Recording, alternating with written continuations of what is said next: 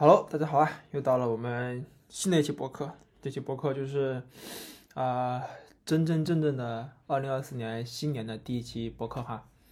呃，这次呢，给大家分享一下我的元旦之行，距离上一次录啊二零二三年的年终总结，呃，过去了一个多星期吧。呃，这一次的内容主要是跟大家分享一下这一次去到第一次去广西嘛，去了桂林，专门去了桂林，和大家分享一下在桂林一些地方的所见所闻。呃，人们都说桂林山水甲天下，我们乘着木船荡漾在漓江上来观赏，呃，桂林的山水啊。你小时候呢，一定也背过这篇课文，没记错的话，应该是小学六年级的。呃，上册语文，对吧？呃，但直到今天，我也才能够一睹真容。天空中呢，还下着小雨，雨水滴滴答答的跳落在凤尾竹叶上，顺着周总理的对漓江两岸的愿景，轻轻地落在铺满了鹅卵石的步道上，与一群群的白鹭搭伴。我就这么走了十几公里。呃，我原本打算元旦假期呢，就这么算了。因为还有一件非常重要的事情在等待我去做，但思来想去以后呢，实在是不愿意把这么美好的元旦假期给放过，就决定还是要出行一番。全中国呢，目前我还剩下，呃，包括澳门在内，共计八个省份和地区，其中呢，呃，就给大家分析，就就分析一下哈，为什么是剩这八个省份和地区，其中呢，完全没有动力的是东北二省，就吉林、黑龙江嘛。不是说我不喜欢东北，而是说目前我还不知道去东北看什么。而安徽是比东北稍微好一点，因为安徽有个黄山，呃和宏村，呃徽式建筑呢，其实也一直让我魂牵梦绕。但江西和东北是一样的，暂时也没有什么动力。至于西藏，完完全全是因为机票太贵。但凡哈去嗯拉萨的机票能够砍一半，我估计我都去了好几次了，争取吧，争取今年五一去一趟。啊，至于宁夏，我知道那个宁夏那边有个大峡谷是非常不错的，但实际上你得把嗯宁包括宁夏在内的那一片的呃黄土高原，对吧？那块的风土人情一块带上才是比较好的。那最终的目的地呢，就到了贵州和广西，如何做选择了？呃，贵州呢，我是打算去看瀑布和黔东南地区的少数民族的寨子，但现在正好是冬天，对吧？嗯，冬天的话，我搜了一下。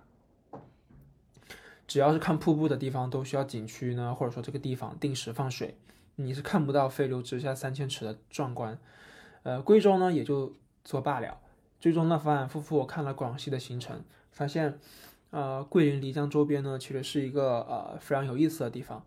不管呢是任何季节都有不同的景色，尤其是我还发现居然有漓江徒步这个选项。从桂林城区呢走到阳朔，大概是八十公里出头的一个距离。基本上就是两天嘛，两天的行程，其实还是非常让人心动的。但其实最重要的呢是北京飞桂林仅需六百，那我就马上订好机票，开始规划广西的行程。呃，可能是太久没有出门旅行了哈，距一次距离上一次出门旅行，真正意义上的出门旅行啊，已经过去了小半年了。天气确实冷，但我个人觉得自己的心态其实还是被工作上的事情给影响到了，所以这一次呢，就总是想着说。既然出门了，就尽可能短的时间里面去到尽可能多的地方。在整个广西只有五天的时间，而我做好规划以后，却打算把桂林、阳朔、柳州和南宁这四个地方都给去了。我就拿了这份简单的行程去说给我的女朋友听，她都被真真就啧啧称奇。你确定要去这么多地方吗？听着就觉得可能就感觉很累。刚开始呢，我还不以为然。呃，想去桂林呢，其实说白了就是为了桂林山水和米粉。嗯，去阳朔呢是听说阳朔山水甲桂林，去柳州呢就也完全是为了螺蛳粉。南宁的话其实就是首府的执念了，我就是呃一直都有这个感觉哈，就总觉得说我们去到一个全新的省份，你至少应该把首府去逛一逛，对吧？后来我临近出行的时候呢，我就只规划好了桂林和阳朔的行程。第一天到达桂林以后，调整状态去逛逛城区，去看一看穿桂林城而过的漓江。第二天呢，把桂林城区的几个景点给拿下，比如呢，具有国宾洞之称的卢底岩，我还从未看过任何的溶洞，可以说是非常非常的期待了。第三天呢，就乘漓江游船下阳朔，在床上呢，呃，去领略漓江两岸的风光。到达阳朔以后呢，赶车去七星岩继续看溶洞。晚上呢，去看应县刘三姐的演出。刚好演出当晚是三十一号，可以去跨年在阳朔。至此，后面呢，其实还有两天的行程我没有去规划，因为我想着说到时候嘛，再随机应变。反正是桂林旅游的淡季，应该不会有太多的游客的。这次旅行呢，还有个非常有意思的地方，我准备以后呢是完完全全的抛弃掉行李箱。慢慢觉得行李箱真是一个非常非常累赘的东西，它只能拖着，而且呢，能且只能在硬质的路面上才能够发挥出最佳的优势。但凡路面上有些坑洼不平，那种酸爽就只有说啊，拉着三四十行李箱的自己才叫痛苦。这回呢，呃，我直接从迪卡侬搞了一个六十升的徒步背包，所有的东西，包括相机啊、电脑啊，都可以丢进去，甚至还富裕了十升。整体体验下来呢，非常的适合单兵作战，机动性非常强，包不离人，想跑就跑。这种所有东西都带在上，都带在身上的满满的安全感，也只有在外出旅行时才能有所感受了。关于吃喝呢，啊，我仔细想了想，我应该在这五天里面吃了将近快两斤的米粉。只要是吃米粉，必然是三两起。那你半斤八两嘛，对吧？那你就是十六两，基本上差不多六份吧，对吧？基本上是吃了。而且每一家的味道都有些许不同，一碗米粉两种吃法，先干捞后喝汤，很不畅，就特别舒服。但唯一需要吐槽的是平价米粉，我只在桂林城区吃到了，越是去到当地只靠旅游业支撑起来的地方，阴阳价格越是离谱。这里要点名批评阳朔古镇的所有商家，怎么可能一碗米粉要二十多人民币，对吧？要二十五的，有二十二，有二十三的，总之就超二十。那我看了一下新平县的一些经济数据，果然猜测没错。地产产业都快赶上第一产业了，换句话说就是服务业基本上就是非第一、第二产业哈。这些的服务业啊、旅游业啊这种东西，它已经基本上深入当地人心了。这种情况下必然会带来旅游乱象，因为大家都想往里面狠狠的捞一笔，只能靠政府部门的引导。反正新平呢，我应该是再也不会去了，只能路过，坚决不花一毛一毛钱。至于啤酒鱼呢，那真的是太好吃了，太下饭了。我真诚推荐每一个去到桂林。玩耍的人有机会都要点一份啤酒鱼试一试。我是在阳朔的呃大师傅这家店吃的，但我个人推测啤酒鱼的它应该各家的味道都差不多，基本上已经到了拼杀服务和附加价值的地步了。啊，说实话哈，其实我本来打算都不吃啤酒鱼的，但实在是架不住阳朔满大街的啤酒鱼。在阳朔的第一顿饭，我吃的是沙县小吃，后来为了跨年看阳朔西街的烟花。又在西街里面吃了一顿晚饭，但还是绕过了啤酒鱼，主要是因为我不喜欢吃淡水鱼，总觉得有一股土味儿，而且之前吃烤鱼的经验看下来，我有好几次从鱼肉里面看到长长的寄生虫，很反胃。但最后我还是没有忍住，想要试一试，就这么一试，发现了新世界。我还从未吃过如此下饭的啤酒鱼，非常适合玩了一天以后好好的吃一顿。在去过了几个地方呢，它都有好几条著名的小吃街。嗯，那还是那句话哈，在我去过的这些小吃街，或者是网红街，又或者是风俗文化街，都大差不差。真正算得上是顶流，我觉得依旧是丽江古城。整座呃丽江古城，它都会打造成了现代化的街道。但需要注意是我的前提哈，指的是我去过的这些地方里，想要彻底的感受一番现代化的古镇步行街，甚至是网红街之流，丽江古城它绝对是顶流。一年四季，一天到晚。都有不同的景色。现在回想起来，可能因为当时丽江古城里全程是有水穿城而过，呃，而且城里的商家也有意统一观念，家家户户门庭都弄得非常的漂亮，真的很推荐大家去丽江古城，尤其是带着自己心爱的女朋友去拍拍照，真的超级漂亮，超级出片。再说回桂林，阳朔和新平古镇的这几条街，说实话，这些街都没有什么特色，或者说都没有丽江古城那般有特色。都说丽江古城是艳遇之城，整座古城一到晚上都刻意营造出了呃充满暧昧的呃味道啊的氛围吧，和自己亲爱的他一起走一走看一看是非常舒服的。但在广西这几天逛的这几条街都没有类似的感觉，我只是觉得说商业化氛围实在是过于浓厚了，特别是强烈点名批评阳朔西街，所谓好玩不过就是男男女女那些事儿，去去一些所谓的酒吧罢了。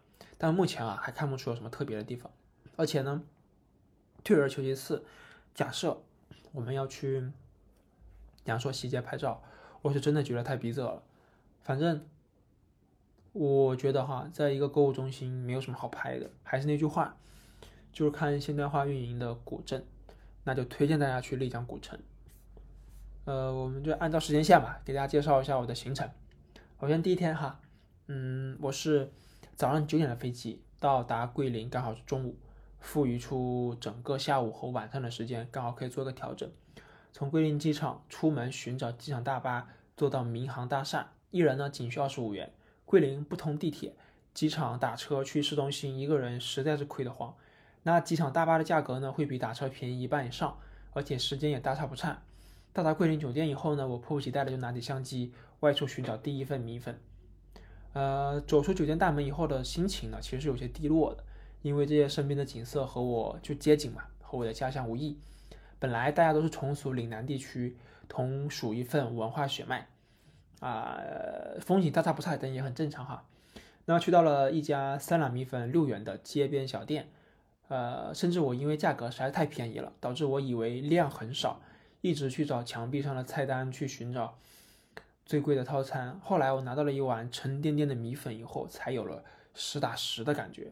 原来三两米粉的分量是如此的大，味道确实不错。这是我第一次去吃干捞米粉，我也是观察到其他食客的吃法，才发现原来大家都喜欢一粉两吃，就先吃干捞，吃剩下还剩一点一份。和小料的时候，就是还剩一点那种料啊，面就是米粉的时候，就去打上半碗汤，就这么喝了下去。我也尝试了一次，哎，不管是干捞还是最后的加汤，这两种吃法的味道都非常的不错。那吃好米粉以后，我就保持城市 City Walk 的方式来到了不远处的晋江王府。我以为哈，类似这种城市景点的门票也就意思意思，意思意思的意思就是十块二十块就足够了。但是没想到晋江王府高达一百元的门票。它成为了我此行我觉得最膈应、最不、最膈应的价格，就很不爽。虽然说它确实有东有有有一点东西看，但我实在是不理解。比如说，故宫旺季才三十，那晋江王府你何德何能能收游客一百元的门票？但没办法，谁让晋江王府是目前桂林城区为数不多的五 A 呢？对吧？历史上什么的，大家网上去了解的信息其实更多哈，就不说了。而且本质上，这个王府已经没有任何建古呃所谓的建筑是称得上古。这个建这个景区的之前已经完全被作为广西师范大学的老校区，一直到现在都还有一个系没有被搬离。可以说，进入到景区里面，你是不会感受到任何历史有时光上的交流的。现存的所有建筑都是近现代几年撑死了，不过五六十年甚至三四十年重建的。但如果可以把门票单独拆出来，那独秀峰，独秀峰和晋江王府在一起的哈，那独秀峰它确实可以单独去看一看，因为桂林山水甲天下的这个诗词的石刻，它就在独秀山脚下的一个石洞的边上。那说到两江四湖，两江四湖呢，应该算得上是桂林市的最坑景点。虽然两江四湖是上个世纪桂林政府的政绩工程，因为他们想要恢复桂林城千山环野丽、一水抱城流的。历史风貌，愣是顺带搞成了五 A，但整个两江四湖的区域它都是免费的，好评。两江其实指的是桃花江和漓江，那四湖指的是桂湖、蓉湖、珊瑚和木龙湖。所谓两江四湖，指的就是这几个区域，两个两条江和四个湖都被打通了，你坐在游船上就可以一路畅通无阻。但坑就坑在这个游船上。我并不清楚为什么要把这个游船这个项目推得这么猛，但实际上出了这个四湖区域，到了桃花江和漓江的游览简的的的的区域，简直就是把原本还算凑合的印象直接拉到不及格。绝大部分下，我们之所以选择在夜晚去坐游船，它无非就是为了看夜景嘛。那夜景说白了，其实就是看城市灯光，看你这个灯光的布景。那我们先不谈。灯光的布景设计如何？那你最起码得有光，对吧？那四湖区域确实是达到了我对坐游船看夜景的预期，甚至还有些什么呃表演，什么嘀咕的表演吧。但到了桃花江和漓江的时候，真的是非常的离谱。大家要知道，桂林城是不允许有高层建筑的。那为什么不允许呢？首先是因为桂林的地理因素嘛，对吧？大家。都是喀斯特地就地地基不稳。那整个桂林城它都强依靠以旅游业支撑，从性质上它本身也拒绝了高层建筑，因为它要看这个就是十十万大山的这种感觉，对吧？那么到了开阔的区域，比如桃花江，哎，桃花江可能不是很开阔啊，到漓江上，那你一是完全看不到任何的高层建筑的夜景灯光，因为它就没有高层建筑；二呢是桃花江流经的区域没有任何的灯光。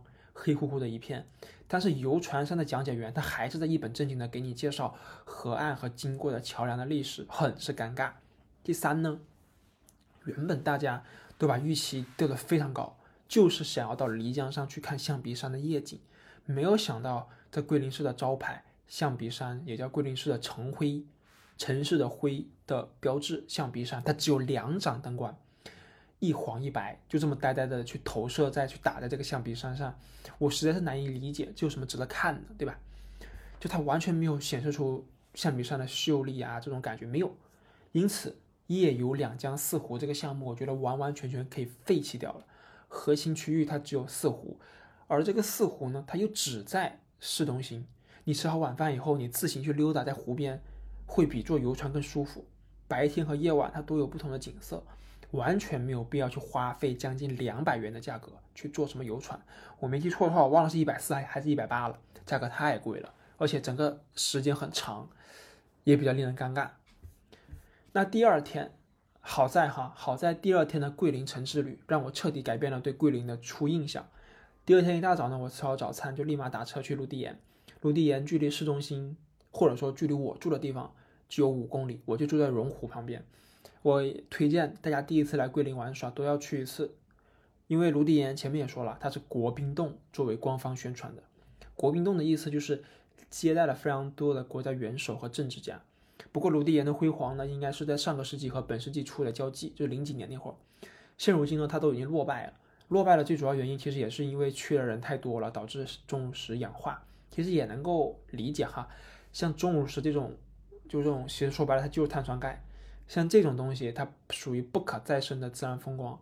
你会仔细看的话，你会你会你会发现它都被摸白了。我不知道大家有没有高中或者什么时候做过一些实验，碳酸钙生成的时候其实是非常的亮白洁白的。那你进去陆地岩去看，它都被摸黑了。所以灯光打上去其实比较暗淡，它没有它没有那种嗯中午是那种亮闪闪的感觉。呃，怎么说呢？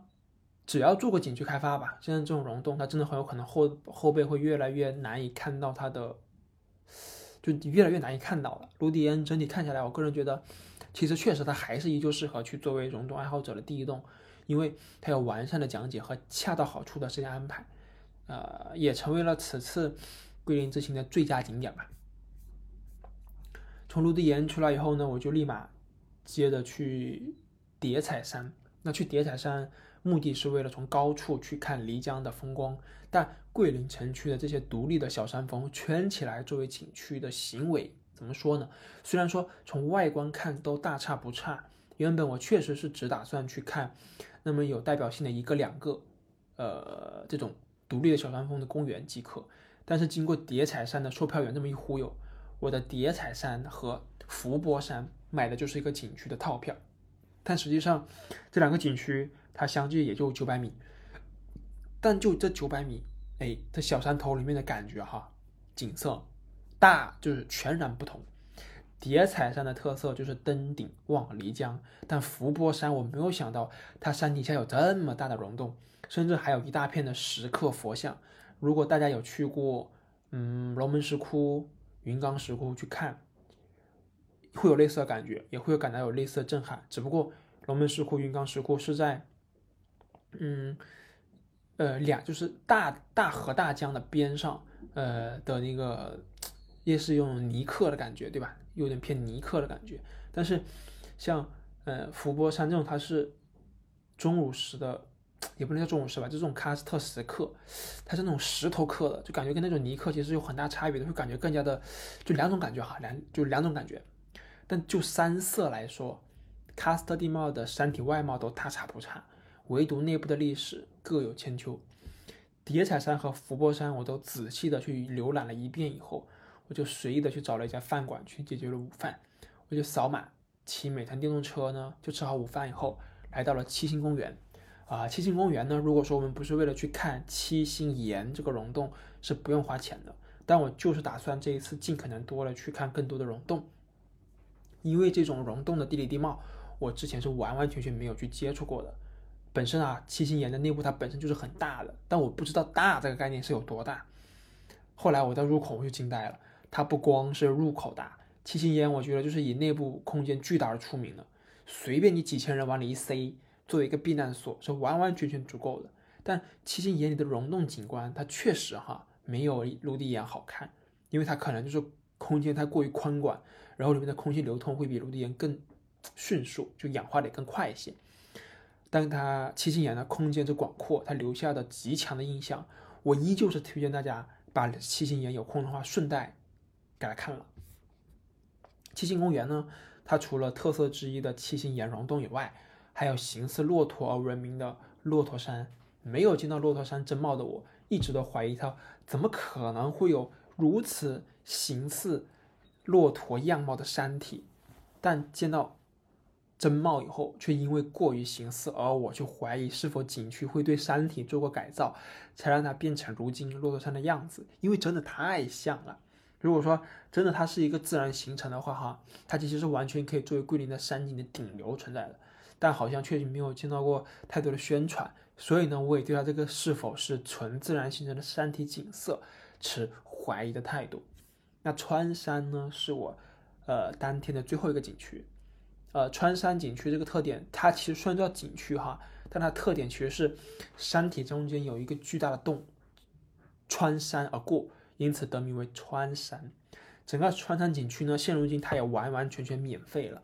看小红书上的介绍是说，是因为呃附近的居民在天气炎热的时候会约上三五好友到此打牌娱乐啊，确实这种景色其实是挺有特色的。在洞中呢。还可以去遥望对面的塔山景区，一座古塔就这么矗立在对面不远处的山头上。行人如织，从穿山景区出来已然是下午的五点过了，基本上已无法再继续浏览景区。所以呢，我就打算继续去扫码骑上共享电瓶车去逛一逛桂林的市区。确实，我也非常推荐大家来桂林玩耍的时候呢，可以去随意的去扫上一辆啊共享电瓶车，去沿着江边的小路去慢慢的逛着。每到一处呢，令自己感到心情愉悦的景色，你就停车下来，好好的感受一下，就不用像一些什么啊集邮一样的操啊的行为，说今天我一定要去哪里哪里哪里。不过这也是跟城市有关的哈，也就是说，刚好桂林它更适合我们这种走走停停的方式去浏览，特别呢是像情侣两个人慢慢悠悠的走在江边，很畅快。那第三天啊，第三天行程呢，我个人觉得哈，现在回想起来。真的是太赶了，而且太去听旅行社的安排了。呃，行程呢是大概是这样子的：早上七点二十呢去上大巴，去到码头呢去坐九点半的游船，顺着漓江而下到达阳朔。到了阳朔以后呢，转乘大巴，下午三点出发去游呃去银子岩景区，最后再从银子岩返回阳朔市区去看晚上七点半的印象刘三姐表演。啊，整体感受下来，你看那时间卡了。这其实是你对于一个游一个在一一个在旅行当中的人来说，其实你是没有什么喘息的机会的。以后呢，但凡呃让自己感觉到不舒服的安排，我一定要坚决说不。当时其实我也有感觉到有一点赶了，但是就是因为太听旅行社的安排了嘛，他说这样其实还好，你这样一天而且比较满。但是其实也挺奇怪的，我出来玩呢是让我自己舒服，我为什么要让自己的行程满呢？对吧？那说回丽江游船哈，丽江游船说实话，它也没有给我。呃，太惊艳的感觉吧，比较中规中矩。全程游船呢，共计四个多小时，前半个小时比较平淡，因为刚刚出码头嘛。那后一个小时也比较平淡，就快靠近码头了，后面都是一些农作物的一些呃景色，田园风光，没有什么山色。那最精华的呢，其实就中间的这个三个多小时，游船这个道其实没有什么坑哈，游船本身没什么坑，反倒是街边随便找了这一家旅行社预定，还有比较大的优惠。呃，但需要注意的是，嗯，我们去看漓江两岸的嗯风光而选择坐船，它不是说是为了坐船而坐船的，对吧？而是为了看漓江两岸的风光而选择坐船这个方式去看的，所以它一定要一定要对好这个预期。而且呢，就算是你买了最贵的四星船票，还选了 VIP 的这个区域，那我们所看到的风景和最便宜的三星船票是没有任何区别的。不要去听信旅行社宣传说啊，我们的二层的位置更好，或者说我们 VIP 包厢的人更少、更安静。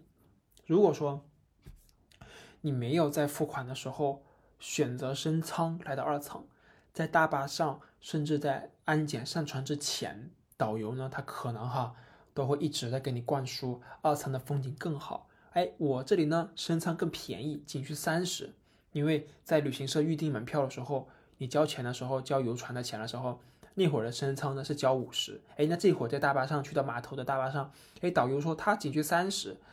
你就可以去升舱。如果当时哈我是和女朋友一起的话，我可能真的就是直接买了升舱的服务。但我一个人真的是无所谓的。但谁知呢？估计是我在大巴上和导游的互动太多，哎，互动太多也是个坑哈。大家以后上大巴以后就睡觉，他跟你互动的时候你别理他，你就听着他就行了。好笑也别笑，戴着口罩，先偷摸笑，对吧？你互动太多，他可能就认为你是软柿子，就找你捏。因为呢，我当时的心情非常好，呃，我就对。因为我对即将到来的漓江两岸风光是非常的期待的，因为我没有见过漓江两岸的风光，大家又疯狂的推荐，总觉得说，哎，来桂林就得看一下漓江风光，对吧？就很期待。在没有上到游船之前呢，任何的缺点和曲折它都不会影响到我。此时的奇怪地方就来了，导游，哦，就我们到漓江码头了嘛，那导游呢，他说他去取票，这个过程当中呢，他给我来了个电话，说呢，哎，他帮我争取到了二层升舱的机会。仅需二十五就可以了，哎，发现没有？问题来了，到这个时候一个电话，哎，就从三十到二十五了。他就说，呃，说仅需二十五，你就可以升舱到二层。我当时的内心呢，真的就差一点点就心动了，但我的理智还是战胜了我，因为我从两天前去买这个游船的门票，游游船的票的时候，那个时候我对自己的预期就是，我只需要上船就好了，我不需要更好的位置。对吧？只要开船了，我就会待在甲板上，我不会坐着的。不管坐哪，对我来说都是无所谓的。我是去漓江感受漓江风光的，不是去坐船让自己舒服的。所以呢，我就当在电话里面直接再次拒绝了他。但令我感到十分意外和不快的是，这个时候电话里的导游开始转换了语气，让我帮帮他。这个时候我的黑人问号就出来了，更是。义正言辞的说不要。后来呢，我看到他拿着票以后，他居然还能够认出我来。就算是我在电话里面明确的说了我不要升舱，他居然还是给我搞到了二层，并且让我继续帮帮他。哎，这个时候我就十分郁闷了。明明在电话里面都说好了，我说了不要，你为什么还是要给我搞到二层，自动去升舱呢？导游见我这个时候还是不松口，不愿意多给他这二十五元。马上就让我说跟他去窗口换票，哎，我也就只好说你你等我一分钟，我去把背包背过来，跟你一起去换票。但就在我准备好背包背上包以后找他，都已经做好了跟他去窗口换票的这个心理预期，哎，他居然就突然把票直接给我了，并且嘱咐我说快点去安检，不要错过了登船时间。哎呀，这个时候呢，可能文字哈，或者说以这种嗯。怎么说？就可能如果有视频的话更好，因为视频的话，如果能够录下来，就双方的眼神交互啊，当下的这种氛围，就更好的能够表达出我内心的感受。但当时的我，真的是在短短的几分钟里面，就是满头的问号，以至于我在拿到这个实体的票以后，仔细的确认了一下，我真的在二层，然后我就开始想，会不会我本来就是二层的座位，只是导游发现我的票真的是二层以后，想顺势的去敲我一笔。因为在没有出票之前，所有人包括导游他都不知道我们的座位号是多少，只有是你明确自己要二层，他才去给你加钱，去主动的去升为二层。否则，在二层未满的情况下，为了保证每一条船的落座率，你还是有极大的可能就是二层的座位。因此呢，我到现在我都一直在怀疑，我真的就是二层的号，一切都是这个导游在其中搞鬼。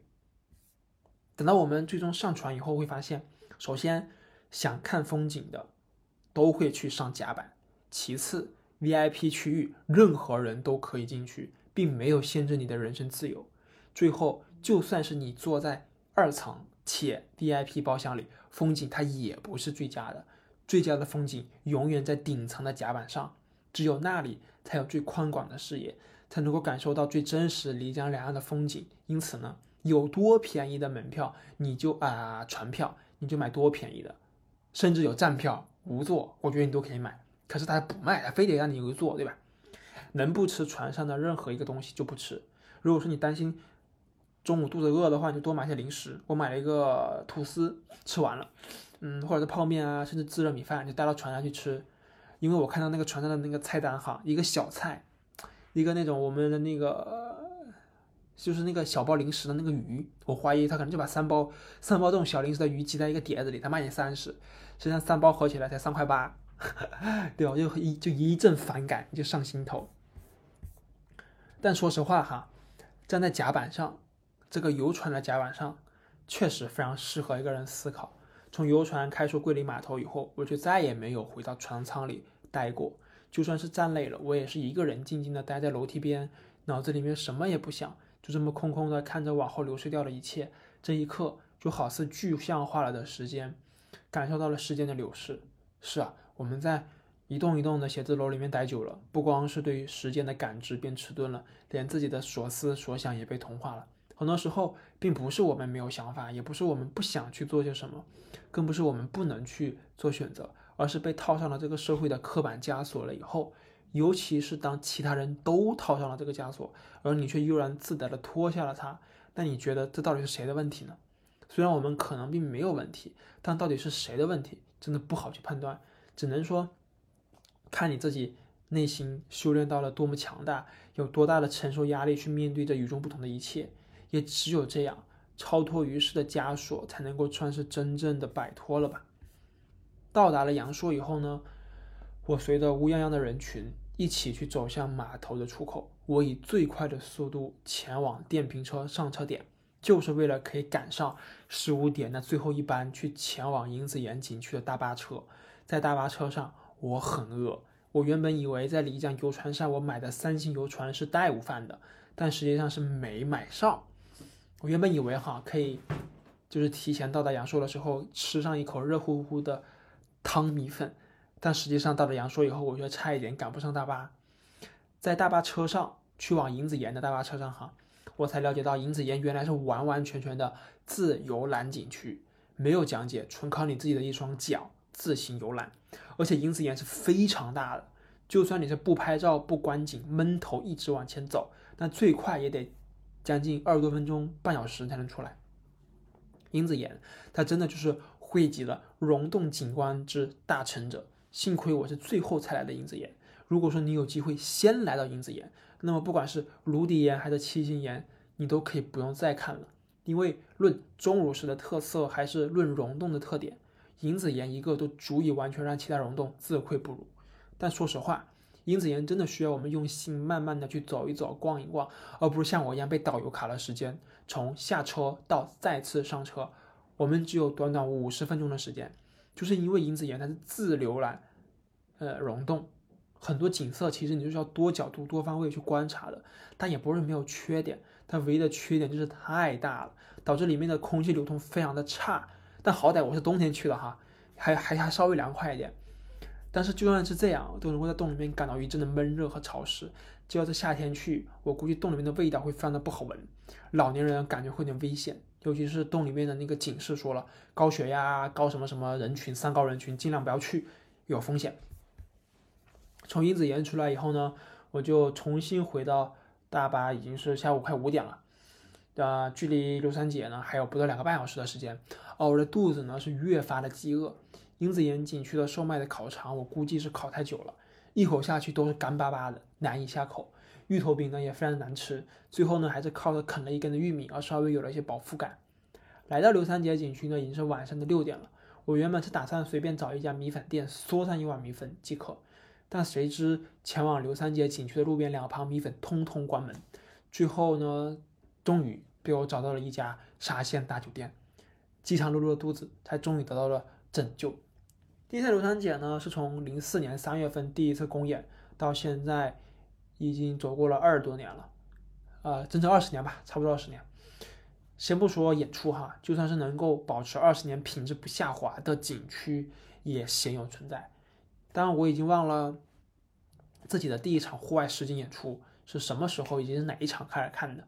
但又炫刘三姐绝对是气势最磅礴的一场，中间确实有一些点我没有理解到位哈，但全场看下来，演出所要表达的情感是真真切切的感受到了。我觉得最好玩的是，呃，这是也是我第一次见到距离舞台越远，票价越贵的表演了。如果大家有机会的话，非常推荐买二百八十元一张的 B 一区的门票啊的的的的座位，因为 B 二是全混在一起的，你有很有可能你花了一百八买了 B 二的票。你有可能在第一排，对吧？但是我们也就看那么一场嘛，好好的去感受一下，其实我觉得是值得的。你这是你有钱的话，你可以花五百吧买 VIP。我的下一排呢，刚好是两位俄罗斯来的外国友人，就看着他俩不停拿手机拍拍拍。身为一名中国人的我，哎，坐在藤椅上的脊梁也在不知不觉当中更挺拔了一些。当晚呢，正好是十二月三十一号，二零二三年的最后一天。看完刘三姐呢，从会场出来以后，所有的电瓶车都满了。我选择走两公里去入住的酒店。走到主干道上以后呢，我才会庆幸自己是走路，而不是坐电瓶车。正因为西街它有跨年烟花的因素，前往阳朔西街的所有道路它都被挤得水泄不通，就连行人他都前进困难。好不容易呢，我终于慢慢吞吞的移动到了酒店，从天桥上去望向西街，连连赞叹。俺已经很久没有见过这么大的人流量了。整个阳朔西街给我的初印象不是很好，不是因为游人太多而不好，而是因为阳朔西街里的小店和整体给人的感受不好。人少，啊反而觉得在跨年夜这种情况下才是异常的。但西街整体它并没有因为，呃，就它并没有任何值得好好欣赏的地方。确实地方不大，但就算这地方不大，它也不应该满大街都是千篇一律的相似小店，总感觉没有玩出阳朔的特色。反倒是酒吧的区域，在跨年夜当晚玩昏的不少。后来仔细想了想，这应该也是我第一次亲眼所见所谓的昏吧。走了一天，确实也累了。确实，我当时是挺想找一家比较有特色的去清吧去坐一坐啊，去听一听歌。但我逛了三圈，愣是没有找到任何一个 bar 是不爆满的。最后呢，只能选择去吃夜宵，去补上一顿正式的晚饭。吃好晚饭呢。啊，我继续去河边去逛了一圈，发现有人在放烟花。哎，许久未见烟花的我，必然是欣然前往，驻足观看了好久，问了下从哪里买的烟花，居然大家都是偷摸在放的。整个阳朔县城都是禁止燃放烟花。哎，这又到我不能理解的地方了。阳朔这种地方，它不就是靠着每年的旅游季节，靠着青山绿水，居然它烟花也要禁，那只能说就是东施效颦了。逛到了差不多晚上十一点半左右。我打算就去往西街中心的区域走，方便跨年烟花观看。没想到中心区域它早已就站满了人，最后我只能往公共厕所移动，才能够找到有一个让自己可以充分拿起手机、远离人群的空间。五四三二一，哦！我就跟着大家一起倒计时，迎接二零二四年的到来。烟花就这么顺着阳朔西街的大楼倾洒而下，这是我第一次见到像瀑布一般的烟花流了下来。重点是烟花流了下来。虽然我正在处在多种气味相混合的公共厕所里，但不远处的瀑布般流下的烟花，还是让我疲惫的脸上逐渐露出了开心的迎接新一年的笑容。但随之噩梦也就来了。从公共厕所的位置移到。是重新回酒店吧，不过几百米的距离，而我却死活挪动到了将近凌晨一点，几万人都挤在了这小小的西街里，警察叔叔的无人机都要飞好几辆，才能够把维持秩序的广播都塞到每一个游人的耳朵里。呃，到第四天，第四天呢，我很机智的就是，呃，通过酒店的前台去花四十元租了一辆电动车。虽然他说是七十公里的续航，但实际上啊，体验下来，嗯，它不到七十公里，最后搞得我十里画廊都没有走完。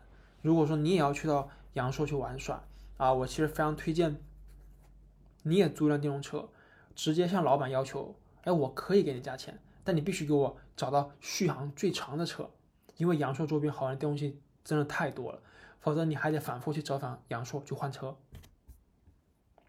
玉龙河竹筏是最有意思，大家都说阳朔都得去做一次玉龙河竹筏，对吧？但我这人吧，确实有点贪心，我总想说，就是来都来了，那就要搞超大杯。原本打算是做时间最长的竹筏，共计九公里，花费要将近三百元。后来我反复查看攻略以后，才选择了直接感受最精华的部分。因为我们总说嘛，对吧？听人劝，吃饱饭。幸亏我最后选择的是短程的那个区间。我刚开始呢挺兴趣盎然的，快到了工农桥终点的时候，屁股都给我坐疼了，只想着赶紧上岸。但就算是我选了这段最精华的部分，它也得两百元的价位，也呃可以冲坝冲三次。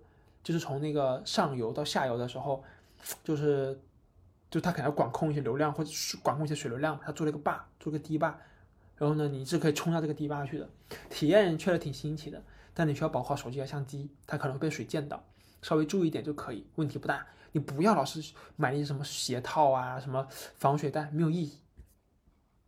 从工农桥上岸以后，我想了想，我还在景区里面顺带花钱买了一百九十元的。如意峰的门票，当我在景区的游客中心发现，哎，真的是一百九十元的时候，就可以买到如意峰门票。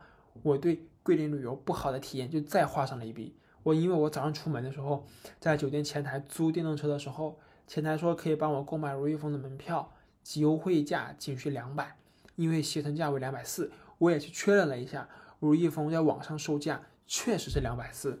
刚开始我还挺意外的，哎呀，居然能够便宜这么多，便宜四十，对吧？我就忍住了，因为我当时并不确定，在玉龙河漂流完以后，我是否还有充足的时间去如意峰。后来我发现，哎，居然在工农桥玉龙玩玉龙河漂流的这个地方，居然仅需一百九十元就可以搞到这个门票了。我内心其实很不是滋味啊，特别不爽，就感觉这种桂林它完全不配作为国家旅游名城，收费特别不明确。但这时候也是事后诸葛亮。对于当时的我来说，这些都是小钱，就算是原价，我也可以毫不顾虑的买下来。只是我真的很难理解这种差异化定价的行为。但就在我继续骑着电瓶车前往如意峰的路上，我发现路边居然有这么多举着小牌子卖优惠门票的当地村民。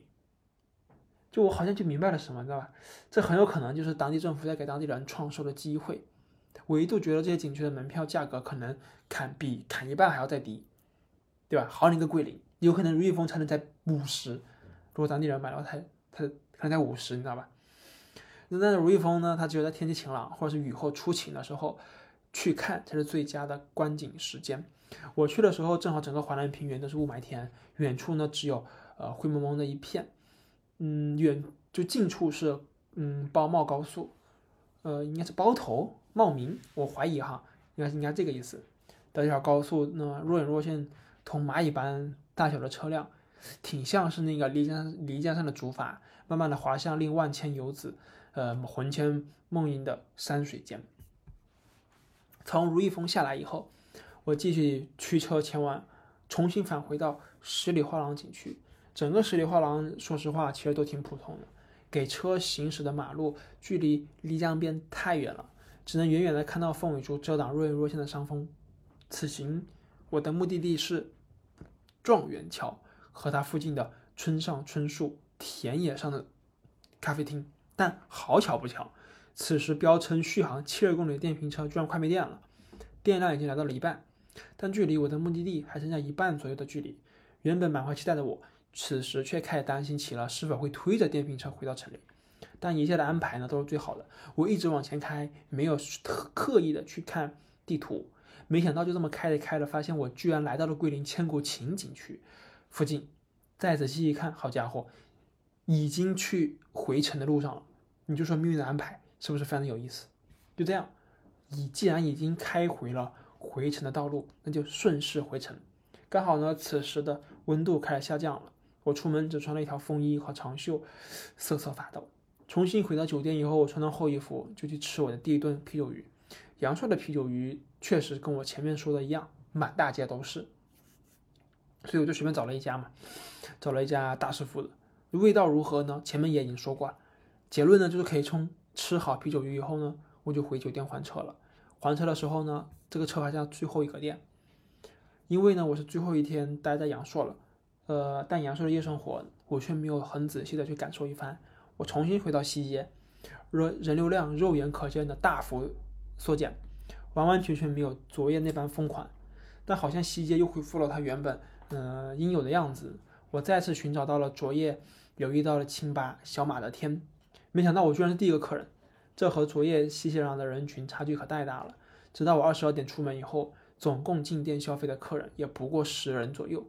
主唱之一的小姐姐看我在店里坐了几个小时，拿着一杯红酒与我交谈起来。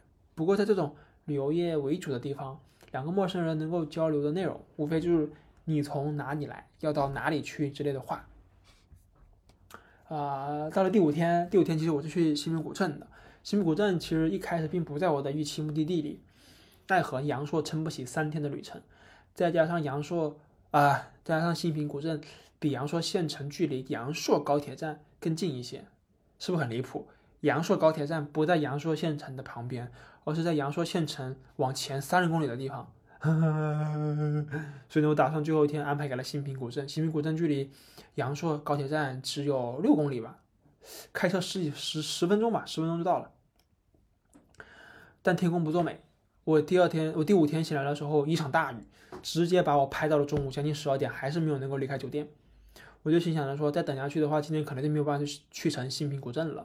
我就开始在滴滴上叫车，结果就这么一叫，马上就叫到了。